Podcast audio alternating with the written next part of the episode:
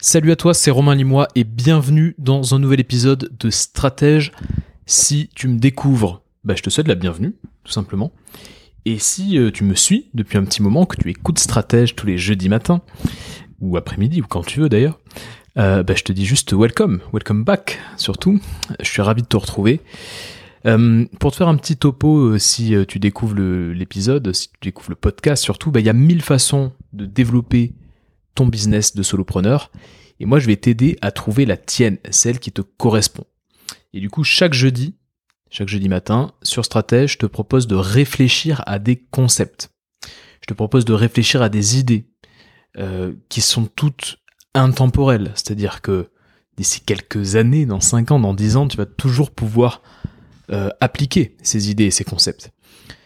Et je te propose en fait de, euh, de t'aider à développer ton business de solopreneur et à faire en sorte qu'il soit simple et résilient. C'est des deux mots qui me tiennent vraiment à cœur parce qu'on est dans le monde de la complexité, de l'abondance et de la complexité. Donc créer un business simple qui soit au service de ta vie et pas l'inverse, que tu sois pas au service du business, que ta vie ne soit pas au service de la structure. C'est vraiment important. Donc pour ça, il faut que ton business il soit simple, que tu aies une offre simple, une, une façon d'acquérir, de faire l'acquisition de clients qui soit simple, une stratégie de contenu qui soit simple. Et donc j'essaie de te donner des clés, c'est exactement ce que je fais en coaching également. J'essaie de te donner des clés en tout cas dans ces épisodes de stratège. Et le deuxième mot c'est résilient. Résilient ça veut dire que quel que soit ce qui va se passer dans les prochaines années, t'es euh, voilà, je te, je je ne t'apprends rien si je te dis que voilà en ce moment c'est un petit peu instable, il y a beaucoup d'incertitudes, le monde est incertain. Il faut que tu arrives à avoir un business qui soit solide, qui ait des bases, des fondations solides, qui ne s'écroule pas comme un petit euh, château de cartes à la moindre euh, à la moindre bourrasque, si tu veux. Donc c'est important la résilience. Résilience, c'est vraiment traverser la tempête sans broncher, tu vois, sans, sans qu'il y ait de problème. Donc voilà, je t'aide à développer des business simples et résilients.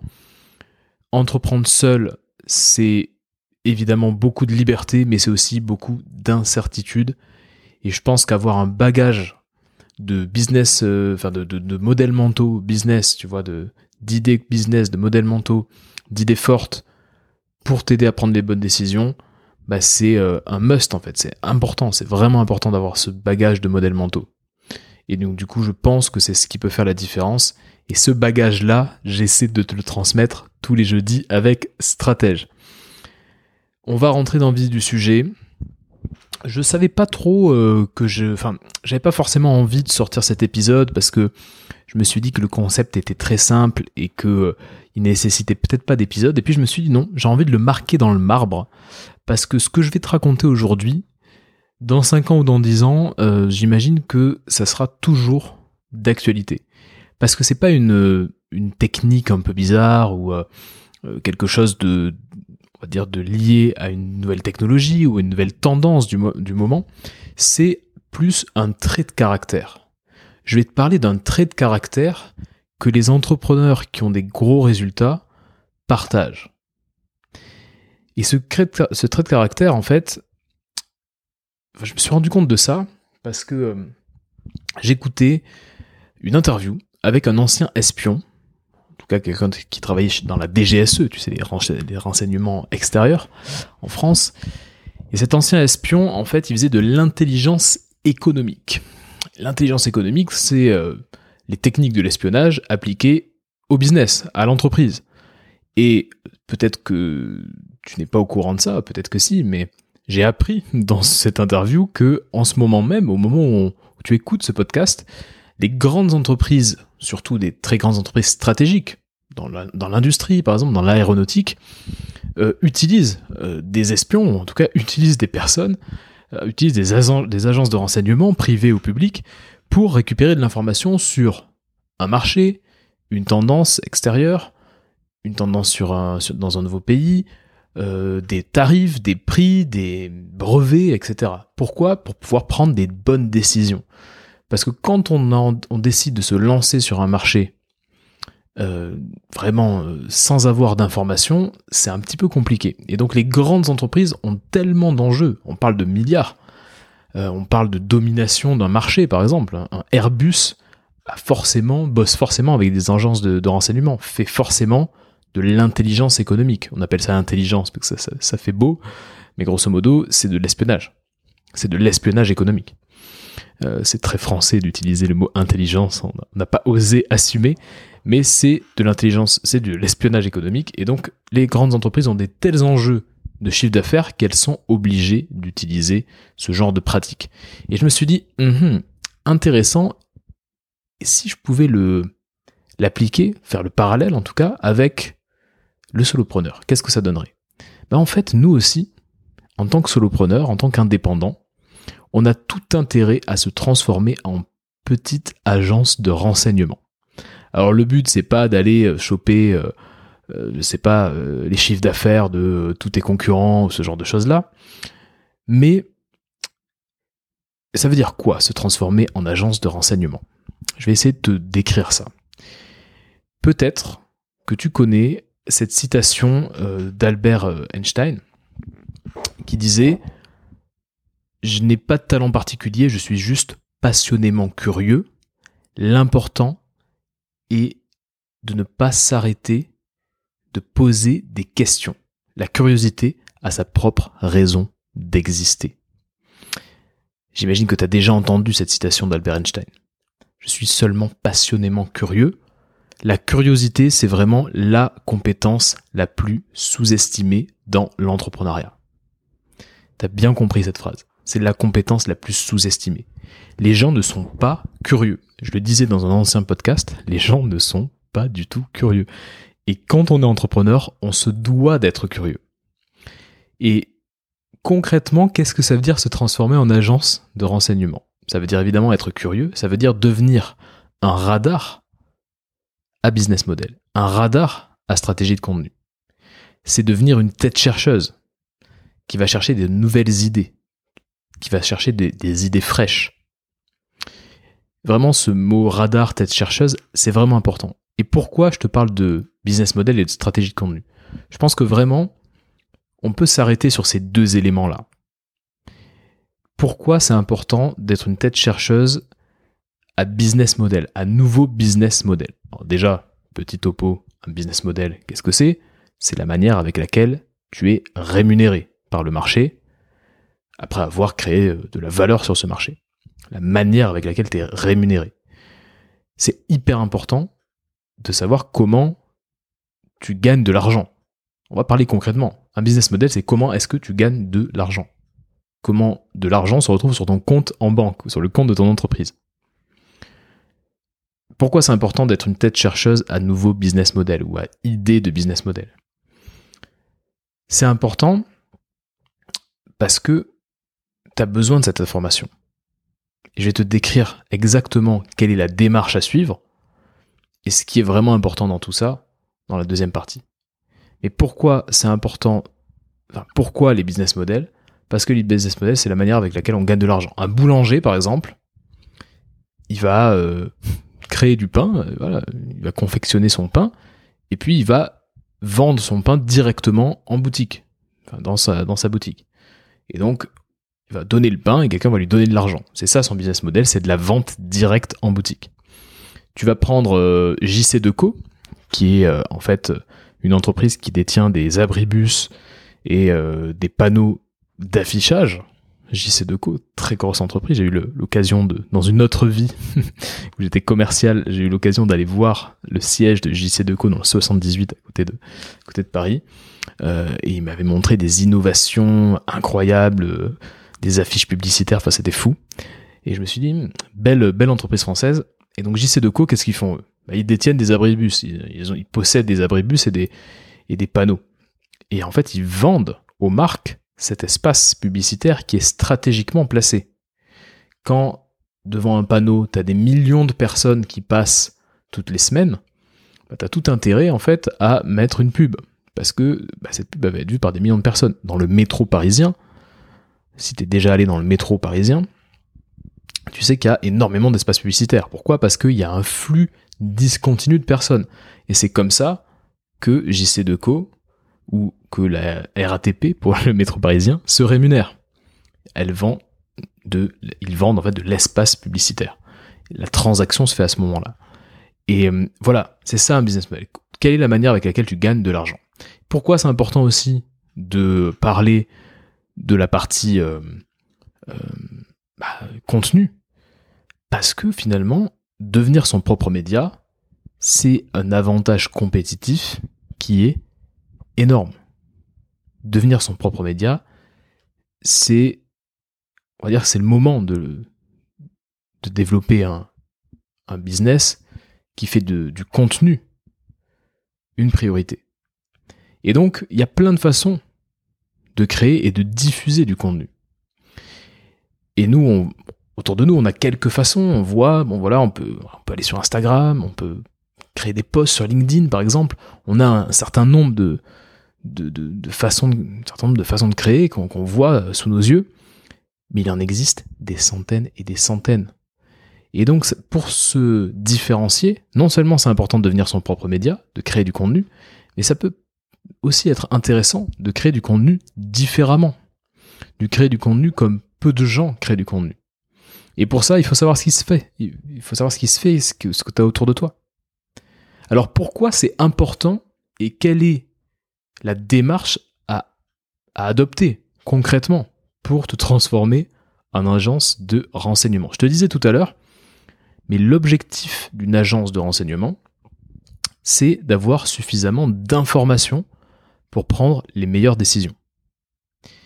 Ce qu'on dit souvent, c'est la carte n'est pas le territoire. Ça, c'est un, modèle mental qui est hyper important à avoir en tête. La carte, imagine, tu as une carte avec une, une ville, par exemple. La carte, c'est qu'une représentation du réel. C'est pas le réel. La carte n'est pas le territoire. Et toi, ce que tu connais dans le business, et ça vaut pour tout le monde hein, d'ailleurs, pour tous les entrepreneurs, même les plus chevronnés d'ailleurs, ce que tu connais, c'est euh, qu'une portion infime du réel. Tu n'as pas euh, une sorte de vue d'ensemble de ce qu'il est possible. Donc, tu sais que par exemple, tu peux vendre tes compétences, tu sais que tu peux vendre du coaching, tu sais que tu peux vendre des produits digitaux, des formations, etc.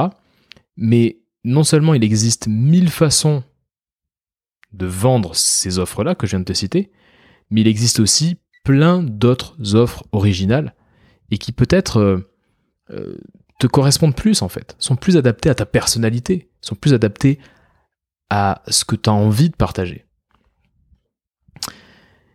Si tu ne sais pas ce qui est possible, si tu ne connais pas le champ des possibles, ce concept de champ des possibles est hyper important. Si tu ne connais pas le champ des possibles, c'est comme en fait si tu essayais de nager, de traverser une, piscine olympique, mais que tu avais des poids aux pieds, en fait. C'est compliqué. Parce qu'en en fait, t'es pas en pleine possession de tes moyens. Si tu ne sais pas ce qu'il est possible de faire, bah, c'est quand même compliqué. C'est comme si t'allais, euh, t'avais un devoir, euh, quand, tu faisais des études, on te faisait des, contrôles, des devoirs surveillés, ce genre de choses-là et euh, ça porte sur cinq chapitres, mais tu ne connais qu'un seul chapitre. Bah, forcément, quand tu fais le devoir surveiller, tu ne peux que être performant ou performante sur les questions qui portent sur le premier chapitre. Parce qu'il te manque quatre autres chapitres. Tu vois Donc je vais arrêter avec les métaphores, mais tu as compris que, en gros, tu étais un petit peu handicapé si tu ne sais pas qu'est-ce qu'il est possible de faire, ou si tu as une vue très restreinte de ce qu'il est possible de faire. Alors qu'est-ce qui se passe en général? Bah, Tu vas regarder un peu à côté de toi. Tu vas dire, tiens, euh, oui, effectivement, euh, on peut faire comme ça. On peut créer euh, de la valeur comme ça. On peut créer du contenu comme ça. Bon. Et, en fait, tu te dis, bon, bah, j'ai que deux ou trois options. Moi, il y a plein de gens qui me disent, mais je n'ai pas envie de créer du contenu sur Instagram. Mais comme ils voient la majorité des gens créer du contenu sur Instagram ou sur LinkedIn, se disent, bah, en fait, c'est quasiment impossible de faire autrement en fait, dis-toi que tu peux inventer ta manière, la manière avec laquelle tu gagnes de l'argent. Ou en tout cas t'inspirer de quelque chose de complètement original et essayer de l'appliquer dans ton business. Mais en général, voilà, tu regardes autour de toi, tu te dis j'ai deux ou trois options, et puis finalement tu finis par avoir un business model ou une stratégie de contenu qui ne te ressemble pas. Ou alors euh, de, laquelle t'es pas fier, quoi. Et ça, c'est problématique. Parce que c'est comme ça que tu perds du temps finalement. Donc voilà mes conseils. Réinvente pas la roue. S'il y a un business model qui fonctionne, ou une stratégie de contenu qui fonctionne pour quelqu'un, en francophonie ou pas d'ailleurs, bah ça veut dire quoi? Ça veut dire qu'il y a un marché. Ça veut dire que il a déjà été éprouvé ce business model, ou elle a déjà été éprouvée cette stratégie de contenu. Et s'il y a un marché, bah, potentiellement, tu peux venir sur le marché. Le fait de vouloir absolument innover, c'est souvent, je dirais, une mauvaise idée. Innover pour innover, c'est une mauvaise idée, même si je, sais que ce que je suis en train de te dire est contre-intuitif, mais innover pour innover, c'est une mauvaise idée tant qu'on n'a pas stabilisé son business. Tu peux innover une fois que tu as un revenu qui est bien stable, que tu maîtrises. Là, tu peux tenter des choses. Tu peux essayer de révolutionner un marché. Mais pourquoi je trouve que faire du soloprenariat, c'est incroyable en comparaison aux personnes qui lancent des startups Parce que quand tu lances une startup, ton but c'est d'innover. Il faut sortir le truc que personne n'a jamais euh, vu, quoi, ou que très très peu de gens ont vu. Il faut le faire vite, il faut le faire à coup de gros moyens, puisque tu lèves des fonds, etc. Et euh, ton objectif, c'est de dominer. Ton objectif, c'est créer un empire. Ton objectif, c'est de créer une licorne, tu sais, cette fameuse licorne. Et pour ça, il faut être innovant. Si t'es pas innovant, tu te, fais, passer devant par quelqu'un qui est beaucoup plus innovant que toi. Quand tu es solopreneur, c'est peut-être pas sexy ce que je vais te dire là, mais tu n'as pas besoin d'être innovant. Tu as besoin de créer de la valeur sur un marché. Peut-être que tu peux créer de la valeur comme quelqu'un à l'autre bout du Canada, tu vois, créer de la valeur. Peut-être que tu vas juste copier, imiter, t'inspirer de son business model ou de sa stratégie de contenu, le faire à ta manière, avec ta sensibilité, avec euh, ton expérience, et ça va apporter une valeur incroyable à une, une poignée de personnes. Mais c'est cette poignée de personnes qui va te permettre de vivre confortablement. Tu n'as pas besoin d'avoir la démarche d'une startup. Ton objectif n'est pas d'innover. Donc ne réinvente pas la roue. Autre conseil, enfin autre observation, en tant que solopreneur, ce qu'il faut vraiment se mettre en tête, c'est qu'on a l'agilité pour créer ou pour s'adapter euh, à beaucoup de types de business models. et, surtout, on n'a pas de risque en fait, on a très peu de risques. Si demain tu vois un business model qui te, qui te, qui te plaît, je te donne l'exemple par exemple euh, de Greg Lagrange. Greg Lagrange, c'est un copywriter. J'en ai déjà parlé dans ce podcast. C'est un copywriter qui écrit des textes et des mails pour vendre. C'est quelqu'un d'assez, euh, d'assez compétent, vraiment de, bon. Euh, il a un peu son monde, mais, euh, c'est quelqu'un de bon et de, connu, de reconnu dans le monde du copywriting. Greg Lagrange, en fait, il a cette newsletter papier. Donc, il l'imprime, il écrit une newsletter d'une vingtaine, trentaine de pages. Il l'imprime, il la fait imprimer et il t'envoie par la poste à la fin du mois une newsletter papier. Le 25 du mois, tu reçois par la poste une newsletter papier. Pourquoi il fait ça? Bah, Parce que ça lui permet de se différencier de la concurrence. Au lieu d'envoyer un mail ou de faire une formation en ligne, même si je, pense, je sais qu'il a des formations en ligne, au lieu de faire uniquement ça, qu'est-ce qu'il va faire? Il va envoyer une newsletter papier. Donc, toi, imaginons que tu as envie d'envoyer une newsletter papier tu as l'agilité pour le faire. Si tu si étais une grande entreprise ou une grosse start-up, bah, il fallait prendre la décision de le faire, euh, investir euh, des ressources, essayer de faire les choses euh, sur six mois, un an. Là, si demain tu as envie de créer une newsletter papier, bah, tu, crées une page de vente, tu crées la newsletter, tu l'imprimes, tu l'imprimes avec ton imprimante chez toi où tu vas le faire imprimer et t'envoies ça par la poste. Tu peux bricoler, si tu veux, un premier test de business model. Tu peux adapter ce business model à ta situation sans risque. Donc n'oublie pas que tu as l'agilité de le faire. Tu as vraiment l'agilité de tester ces business models. Donc, autre chose que je voulais te dire, ne t'arrête pas aux solopreneurs. Ne t'arrête pas aux gens qui sont comme toi. Ne t'arrête pas au business model des coachs si tu es coach, des graphistes si tu es graphiste, des copywriters si tu es copywriter. Tu peux aller chercher de l'inspiration dans d'autres industries. Est-ce que tu sais comment Ryanair, la compagnie aérienne Ryanair, se rémunère Est-ce que tu sais comment Ryanair gagne de l'argent? Moi, comme euh, la majorité des gens, j'imagine, je pensais que Ryanair gagnait de l'argent en, euh, on va dire, vendant des billets d'avion et puis en essayant de couper, de cuter tous les, tous coûts inhérents au fait de faire voler des avions. Et donc, il faisait une marche comme ça. En fait, le gros du business model de Ryanair, c'est déjà de viser en priorité des aéroports qui sont peu desservis, comme Beauvais par exemple, Beauvais à côté de Paris, ou euh, Montpellier, euh, Carcassonne, tu vois. Euh, je sais pas, en Espagne aussi, tu as des petits, des, petits, aéroports. Ils visent des aéroports qui sont peu desservis, dans des villes qui sont intéressantes, mais qui sont plutôt des petites villes. Et le gros du business model, c'est de réussir à obtenir des subventions des collectivités locales de cette ville-là. Pourquoi? Parce que en faisant, venir dans l'aéroport de ces villes euh, des, gens, bah, ça apporte des touristes, ça, fait circuler euh, beaucoup de personnes autour de ces villes-là, et donc les villes, ils gagnent quelque part, ça remplit les hôtels, etc. Et donc les collectivités locales vont rémunérer Ryanair juste pour le fait d'avoir mis, d'avoir euh, voilà, développé tout un, toute son, euh, toute, sa flotte d'avions dans cet euh, aéroport-là. Tu vois, ça c'est aller chercher le business model. C'est de se demander comment Ryanair gagne vraiment de l'argent. Évidemment, c'est pas le genre de business model que tu vas pouvoir tester celui-là. Mais en tout cas, c'était pour te donner un exemple. Alors la bonne démarche, c'est déjà de prendre en note tout ce qui t'interpelle tous les business models, les stratégies de contenu qui t'interpellent, prends-les en note, note-les quelque part. Moi, ce que je fais souvent, c'est que je vais m'envoyer à moi-même un mail. Je vais prendre Gmail, je vais copier-coller le lien du business model ou de là, je vais écrire trois notes, trois trucs que j'ai en tête, et je vais me dire, ok, je vais mettre un petit libellé idée business ou business model intéressant, un truc comme ça, et je vais m'envoyer un mail dans deux semaines, trois semaines, dans un mois même, pour me rappeler qu'il existe ce business model-là, et que peut-être je pourrais le tester.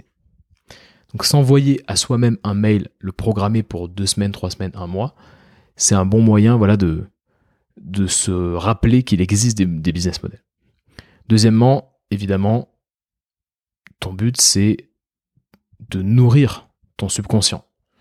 Donc, pour ça, il faut que tu saches qu'il existe. Il faut que tu te dises, ok, au moment où j'aurai besoin de choisir, j'ai dans ma tête quelques idées. Et quand tu as ces idées et que euh, voilà, tu as trouvé des business models qui t'intéressaient, teste-les. Teste-les.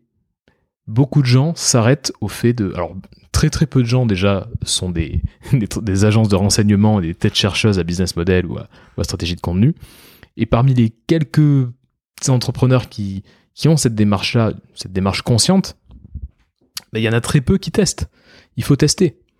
Euh, tu vois, j'avais testé il y a quelques euh, il y a quelques mois, j'avais testé euh, une sorte de de live en fait, de formation en live.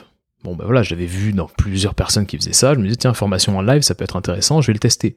Finalement, ça n'a pas forcément marché comme je voulais, mais j'étais hyper content de le tester, j'ai vendu, j'ai testé, voilà.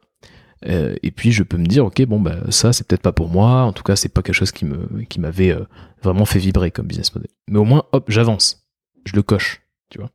Donc c'est important que tu te demandes euh, qu'est-ce que je peux tester, qu'est-ce que je peux tester rapidement? Ton audience, les gens qui te suivent, ne t'en voudront pas si tu testes et que tu reviens en arrière.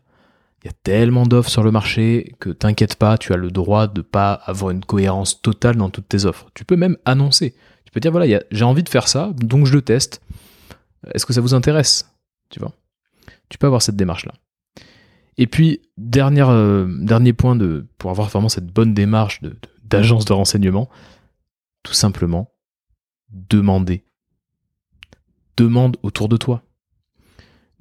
Sois vraiment dans une démarche de curiosité. Par exemple, si tu as un solopreneur, tu te demandes comment ce solopreneur gagne de l'argent, parce que c'est pas obvious, parce que c'est pas visible, eh ben demande-lui. Qu'est-ce que tu vends? À qui tu le vends? Demande-lui. Dans la mesure de, voilà, de forcément euh, ce que tu as envie de lui demander. Tu vas peut-être pas lui demander directement combien tu gagnes tous les, tous les jours. Mais pourquoi pas, j'ai envie de dire. Nous, on n'est pas trop comme ça en francophonie. Mais j'ai limite envie de dire pourquoi pas. Si tu te sens à l'aise avec ce, avec ce, cet entrepreneur, tu peux lui demander euh, une fourchette de chiffre d'affaires ou combien il a vendu tel truc, c'est quelque chose de possible. Si euh, la personne ne veut pas te répondre, elle te répondra pas. Mais toi, ça te permettra d'avoir déjà une vraie info. Tu vois, là, tu stockes de l'info. Tu stockes de l'info pour toi, pour pouvoir prendre des décisions. Donc demande. Fais marcher ta curiosité à fond. Je pense que ça, c'est vraiment hyper important. Alors, quelles sont les questions à te poser à chaque fois que tu découvres un nouveau business model? Déjà, la question toute bête, mais qui est la base de tout. Là, je dis un nouveau business model, mais c'est aussi, dans un deuxième temps, peut-être une stratégie de contenu.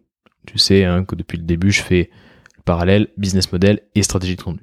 Pour ce qui est des business models, tu peux te poser la question comment est-ce que cet entrepreneur gagne de l'argent? Voilà, ça c'est une question toute bête, mais qui est hyper importante. Pour la stratégie de contenu, tu peux te demander comment est-ce que cet entrepreneur, ou ce solopreneur, crée du contenu et distribue son contenu. Et quel est le type de contenu qui est créé?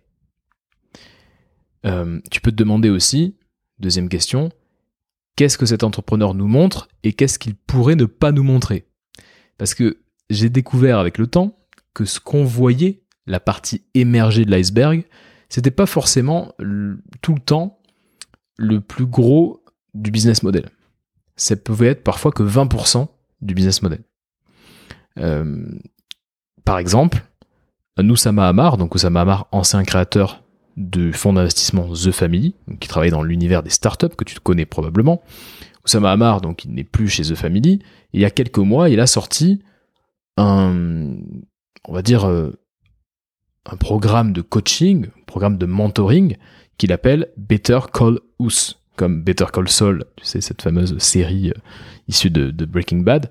Better Call Us, où en gros tu peux réserver des sessions de coaching avec lui euh, le matin, tu prends 30 minutes à 300 euros et, il te coach. Voilà. Si tu veux prendre plusieurs sessions, tu peux prendre plusieurs sessions. Bref, Better Call Us. Et je me suis dit, bon, bah, ça doit être son business model. Aujourd'hui, qu'il est plus chez The Family, qu'il ne travaille plus dans cet incubateur, ça doit être son business model. Il doit, être, il doit se rémunérer avec ça. Eh ben, en fait, non. Parce que, en grattant, en regardant, je me suis dit, tiens, en fait, son business model, c'est euh, d'avoir un fonds qui fait du trading de crypto-monnaies. C'est là qu'il gagne son argent. Et euh, le Better Call House, c'est juste de l'argent de poche, on va dire. Peut-être quoi, 20% de ses rentrées d'argent. Donc tu vois, qu'est-ce que l'entrepreneur nous montre et qu'est-ce qu'il pourrait ne pas nous montrer? Et là tu vas me dire, d'accord, mais comment je peux savoir ce qu'il ne peut pas nous montrer? Donc il y a deux solutions. Euh, tu peux apprendre gratuitement. tu peux te poser la question, qu'est-ce que je peux apprendre de ce business model ou de cette stratégie de contenu gratuitement? Par exemple, en écoutant des interviews. Moi, c'est ma technique à moi. J'écoute des interviews. Dans une interview, il y a beaucoup de détails sur comment fonctionne un entrepreneur, voilà, il y a énormément de détails. C'est une mine d'or l'interview. Je t'invite vraiment à écouter des interviews d'entrepreneurs, même des entrepreneurs qui ont pas trop, même des petites interviews qui sont pas trop écoutées. Tu vois, il y a, pas, 80 vues sur euh, une, interview sur YouTube, mais tu sais que cet entrepreneur a un business model original. Écoute l'interview. Même si tu écoutes en x2, écoute l'interview, t'as de la pépite dedans. Euh, donc tu peux te demander qu'est-ce que je peux apprendre gratuitement, par exemple en écoutant des interviews, et tu peux te demander qu'est-ce que je pourrais apprendre de ce business model ou de cette stratégie contenue en achetant l'offre. Donc là, quand tu achètes l'offre, tu vas être en mesure de voir le tunnel de vente, les mails qui sont envoyés, euh, la structuration de l'offre, le contenu, comment c'est vendu. Acheter pour avoir de l'information, c'est pas non plus déconnant, tu vois. C'est assez, euh, je dirais, euh, assez rationnel tu payes simplement pour avoir une information. Moi, ça m'est arrivé d'avoir besoin d'une information, d'acheter une, formation entière, qui m'a coûté peut-être 200 euros, tu vois, mais parce que j'avais besoin d'une information précise que je n'arrivais pas à trouver gratuitement. Et je savais que dans cette, formation, il y avait cette info. Et donc, je l'ai acheté, j'ai chopé l'info. Euh, et oui, cette info m'a coûté 200 euros, mais ça m'a aussi euh, permis d'avancer énormément. Donc, ça peut arriver d'acheter de l'information, c'est pas grave, tu vois. Euh, en plus, peut-être que l'offre te correspond et va pouvoir t'aider, mais à minima, tu auras de l'info. Il y a des gens qui font ça tout le temps. Euh, t'imagines bien que dans, je te parlais d'intelligence économique, t'imagines bien que dans, le monde des startups, dans le monde des grosses entreprises, euh, tout le monde achète ce que font les concurrents pour savoir ce qui se passe dedans.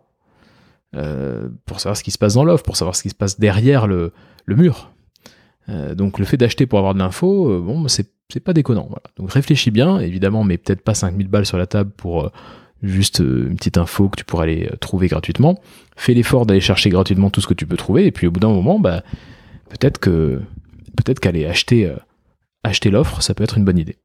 Donc voilà les questions que tu peux te poser. Comment est-ce que cette personne gagne de l'argent? Comment est-ce que cette personne crée du contenu? Qu'est-ce que cette personne nous montre et qu'est-ce qu'elle pourrait ne pas nous montrer, consciemment ou inconsciemment?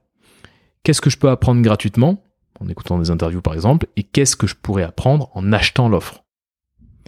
Voilà les questions que tu peux te poser à chaque fois que tu découvres un nouveau business model ou une nouvelle stratégie de contenu pour avoir de l'information et pour te transformer en agence de renseignement. Voilà ce que je voulais te dire aujourd'hui. N'hésite pas à venir me voir pour échanger sur le sujet. Je sais que c'est quelque chose qui est assez peu euh, partagé, donc je voulais vraiment créer cet épisode. Euh, le conseil est simple, mais très peu de gens le font et beaucoup de personnes naviguent à vue avec très peu d'informations. Beaucoup de solopreneurs euh, ont un niveau d'information extrêmement faible et essaient de faire des choix, euh, au lieu de faire des choix sur, je sais pas, euh, 100, euh, 100 possibilités, ils font des choix sur trois possibilités. Forcément, on, a vite l'impression qu'on n'est pas, qu'on n'est pas fait pour ce business model, qu'on n'est pas fait pour cette stratégie de contenu. Donc voilà, va choper de l'info pour augmenter le nombre de choix, pour augmenter ce qu'on pourrait appeler ton optionnalité. C'est ça le mot, ton optionnalité, avoir des options possibles. Se transformer en agence de renseignement, c'est augmenter son, son optionnalité. Pas évident à dire, mais tu m'as compris. Avant de te quitter, laisse-moi te préciser que je propose toujours des coachings individuels. Je prends très peu de solopreneurs parce que je veux vraiment me concentrer à 100% sur chaque solopreneur que j'accompagne, mais j'en prends grosso modo un par mois. Et c'est des coachings qui durent trois mois. On va creuser tes problématiques.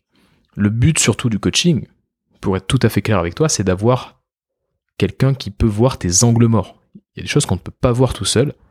Et quand tu as un coach, bah, le coach va pouvoir te dire, tiens, ça tu ne l'avais pas vu, mais moi qui suis extérieur, je peux le voir. Deuxièmement, et ça très peu de gens t'en parlent, mais avoir un coach, c'est aussi avoir une présence rassurante. Tu sais qu'il y a quelqu'un qui est là, qui te suit, euh, à qui tu peux partager tes informations, qui va toujours être engagé avec toi pendant un minima toute la durée du coaching et après, vous allez développer en fait une relation de quelqu'un qui est rassurant, à qui tu peux poser tes questions, à qui tu peux euh, balancer ce que tu as envie de balancer. Voilà. Et, avoir quelqu'un qui veille sur toi, entre guillemets, pendant longtemps, sur une longue période de temps, c'est extrêmement rare. Et avoir un coach, ça te permet d'avoir ça. Troisième raison qui est aussi très peu euh, développée, troisième euh, argument, j'ai envie de dire, c'est qu'en fait, t'engager financièrement, c'est déjà faire 50% du chemin.